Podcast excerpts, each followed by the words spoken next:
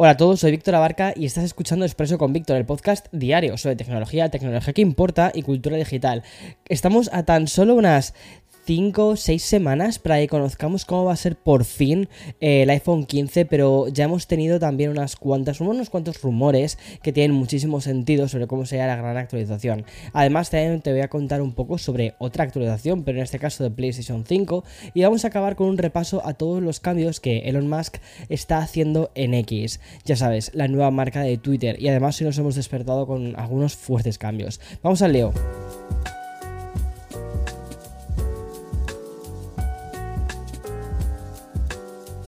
This episode is brought to you by Shopify.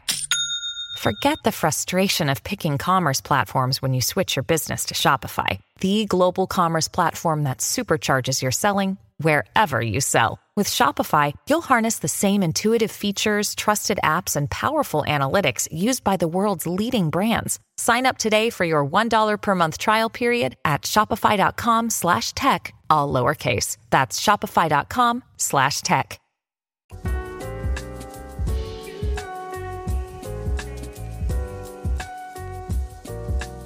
Si en el episodio del viernes estuvimos hablando de esa especie de super botón, ¿no? Que podrían incorporar los próximos modelos Pro o Ultra. Yo creo que yo me declino más por el modelo Ultra del iPhone. Pues hoy tenemos más detalles sobre los smartphones que Apple presentaría en el mes de septiembre. Y es que gracias a la newsletter semanal que envía Bloomberg, pues hoy podemos tener una idea mucho más clara de cómo va, a ser ese iPhone 15. Por ejemplo, eh, lo que tiene que ver con el diseño. Y es que la información de este medio de Bloomberg señala que el dispositivo tendrá en entre varias novedades, un nuevo tamaño de bisel. Al parecer, tanto el modelo más estándar del iPhone 15 como la versión Plus, es decir, las versiones normales, no las Pro, ¿vale? Van a incorporar el ya icónico Dynamic Island que Apple implementó por primera vez en el iPhone 14 Pro del año pasado. Además, el iPhone 15 podría eh, significar también el adiós al Lightning para dar paso por fin al puerto USB-C que sería obligatorio en la Unión Europea a partir del año que viene. Además, Apple se adaptaría desde ya a esta nueva normativa, aunque suponga perder una de sus señas de identidad, el Lightning. Pero más allá de esas actualizaciones, más relacionadas con el aspecto del teléfono, en Bloomberg también apuntan a que el iPhone 15 incluiría actualizaciones en la cámara, además de añadir el procesador A16. Sí, el mismo chip que tenemos ahora en el, en el iPhone 14 Pro, pues ese iría a los iPhone 15 estándar. Por cierto, estas dos eh, prestaciones también se añadirían al iPhone 15 Plus. Ya por su parte, ¿vale? Los nuevos iPhone 15 Pro y iPhone 15 Pro Max, pues podrían venir con bordes de titanio, sustituyendo así el acero inoxidable. Cambiaríamos por fin de, de material, aunque a mí personalmente el acero inoxidable me encanta. Además, también renovaría el diseño con un sobremoldeado de baja presión, algo que reduciría el borde de estos modelos, pasando de 2,2 milímetros a 1,5. Por cierto, estas versiones de iPhone, las Pro, también incorporarían un chip de 3 nanómetros. Y ya por último, ¿vale? La información de Bloomberg destaca que mm, un iPhone 15 Ultra de, mm, gama ultra alta, ¿vale? Eh, podría estar presente, aunque, o sea, que, perdón, que está en fabricación o que está en diseño, mejor dicho, pero que no va a estar presente en la próxima keynote de septiembre muy interesante eso. Quizás sea más bien para el iPhone 16 cuando veamos ese modelo Ultra. Puede ser. Bueno, y de todas las posibilidades sobre el iPhone 15 a una realidad que nos lleva directamente a Sony, en concreto a PlayStation 5. Otra de las protagonistas del episodio que hicimos el viernes eh, pasado, pues se repite de nuevo este lunes. Y es que hoy Sony ha anunciado a través de la web oficial de la consola el lanzamiento de la versión beta del software de PlayStation 5, una actualización con mejoras de accesibilidad, audio, funciones sociales y también mejora en la interfaz. Por ejemplo, PlayStation 5 por fin va a implementar sonido 3D gracias al soporte de Dolby Atmos eso significa que los usuarios van a poder disfrutar de, una cosa que se llama Tempest 3D Audio Tech en cualquier dispositivo que sea compatible con Dolby Atmos. Es decir, ¿vale? Lo que mm, ¿qué significa esto, ¿vale? Que vas a poder escuchar el audio de PlayStation 5 con esa calidad aunque lo reproduzcas incluso a través de barras de sonido o sistemas de cine en casa que no tengan esas prestaciones de Dolby Atmos. Va a hacer como una. va a fingirlo un poco, ¿vale? Además, la versión beta lanzada por Sony también añade más espacio de almacenamiento. En, en concreto, se van a aumentar los límites del SSD M2 de 4 GB a 8 GB, lo que permitiría un espacio extra más para añadir títulos.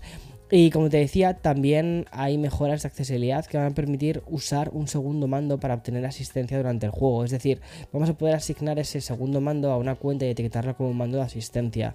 De este modo podremos usar dos mandos, pero como si fuese realmente solo uno. Por, mira, por citarte un ejemplo, mmm, así como más del día a día, eh, sobre todo ayudaría a los niños, ¿vale? Ya que podemos echarles una mano, esa mano de asistencia cuando necesitan, por ejemplo, pasarse una pantalla. Ellos están tú, jugando, y lo típico de, eh, no me lo, no me lo eh, sé pasar, bueno, pues tú eh, estás al lado, ¿vale? Echándoles un, un cable, ¿vale? Con, con, el mando, nunca mejor dicho. Pero también creo que puede ser muy interesante, por ejemplo, para todas aquellas personas que por lo que sea, pues tienen algún problema con la movilidad de las manos, entonces necesitan de vez en cuando una ayuda extra o necesitan simplemente tener dos mandos vinculados, necesitan un mando especial y otro mando para otro tipo de acciones. Y además se me olvidaba, también hay cambios más cosméticos relacionados con la interfaz. Por ejemplo, ahora vas a poder invitar a un, usuario a un grupo cerrado sin agregar automáticamente al jugador al grupo o crear un nuevo grupo. Además, los jugadores ahora pueden enviar invitaciones a fiestas abiertas y cerradas, o sea, las parties, y también a grupos en lugar de solo a jugadores individuales. Y también vas a poder compartir la vista previa de pantalla o reaccionar a los mensajes con emoji.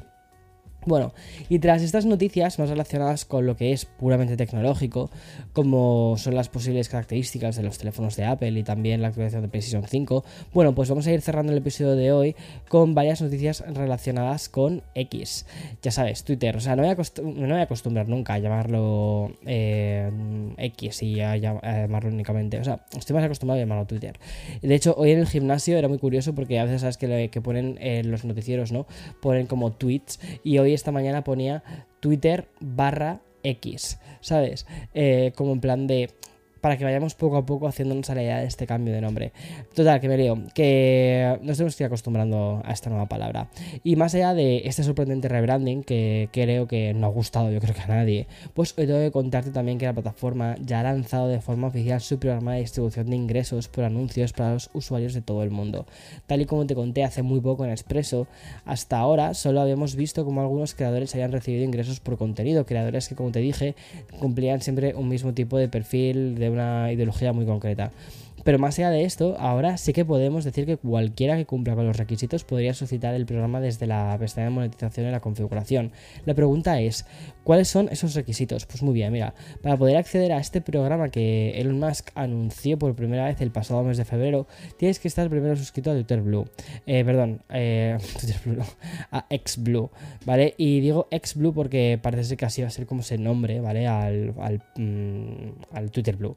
Y además de la suscripción, de XBlue, tienes que haber tenido al menos 15 millones de impresiones en tus publicaciones acumulados en los últimos 3 meses y contar con al menos 500 eh, seguidores.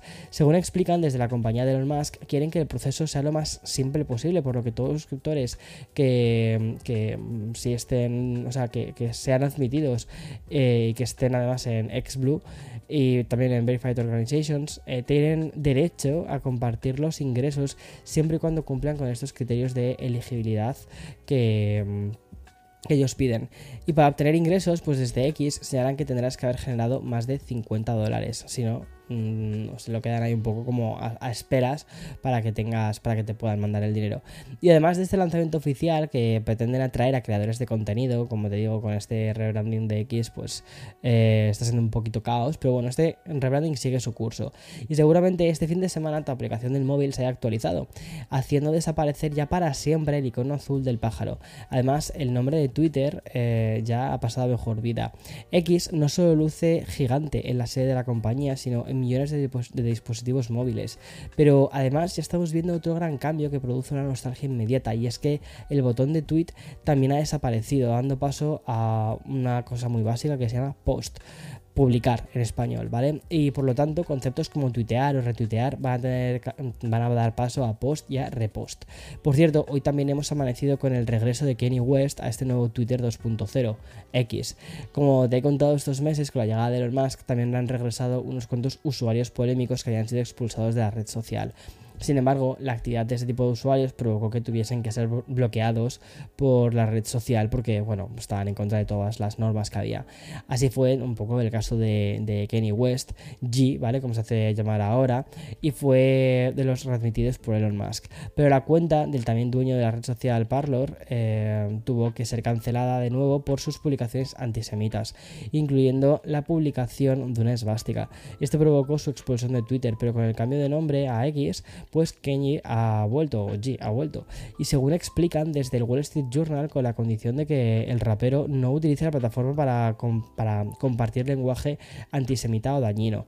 Además, no podrá monetizar su cuenta en Twitter, lo que significa que no aparecerán anuncios junto a sus publicaciones. Bueno, como hay muchos peros dentro de su cuenta, pero creo que es que es un perfil bastante polémico, problemático, con el que a veces estar em, prevenido es lo mejor que puedes hacer. En fin, y hasta aquí todas las noticias de hoy lunes 31 de julio del 2024. Mañana más y mejor. Chao.